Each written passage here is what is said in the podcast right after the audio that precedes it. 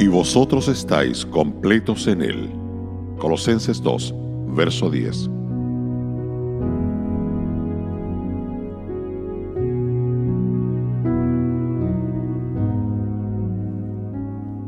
Contrariamente a la opinión popular, no hay diversos grados de capacidad para llegar al cielo. O se es absolutamente apto o no se es. Esto va contra la noción muy extendida que la creación de Dios está dividida en dos. Por un lado está la gente buena que vive una vida recta y por otro están los malvados y los sinvergüenzas. Y entre ambos están los que tienen diversos grados de aptitud para ir al cielo. Esto es un gran error. O somos aptos o no lo somos. No hay intermedio. No solamente somos enteramente incompetentes para el cielo, sino que no podemos hacer nada por nosotros mismos que nos pueda hacer aptos. Nuestros mejores propósitos y esfuerzos más nobles no pueden quitarnos los pecados ni proveernos de la justicia que Dios demanda. Pero las buenas noticias del Evangelio consisten en que el amor de Dios provee lo que demanda su justicia y lo otorga como un don gratuito. Efesios capítulo 2 versos 8 y 9 dice, pues es don de Dios, no por obras, para que nadie se gloríe. Solamente en Cristo se encuentra lo que nos puede llevar al cielo.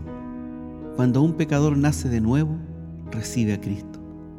Dios ya no lo considera más como un pecador en la carne, lo ve en Cristo y le acepta sobre la base, como nos dice la segunda carta a los Corintios en el capítulo 5, verso 21. Al que no conoció pecado, por nosotros lo hizo pecado, para que nosotros fuésemos hechos justicia de Dios en él.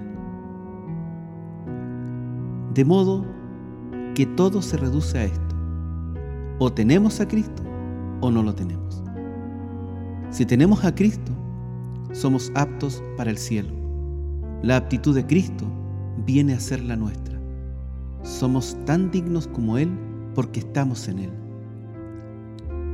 Por otra parte, si no tenemos a Cristo, estamos perdidos. Estar sin Él es la deficiencia fatal. No hay persona, ni iglesia, ni rito, ni obra que pueda suplir esta falta crucial. Es del todo evidente que ningún creyente es más apto que otro para ir al cielo. Todos los que creen tienen el mismo derecho de ir a la gloria y ese derecho es Cristo. Ningún creyente tiene más de Cristo que otro por lo tanto, ninguno es más apto para el cielo que otro.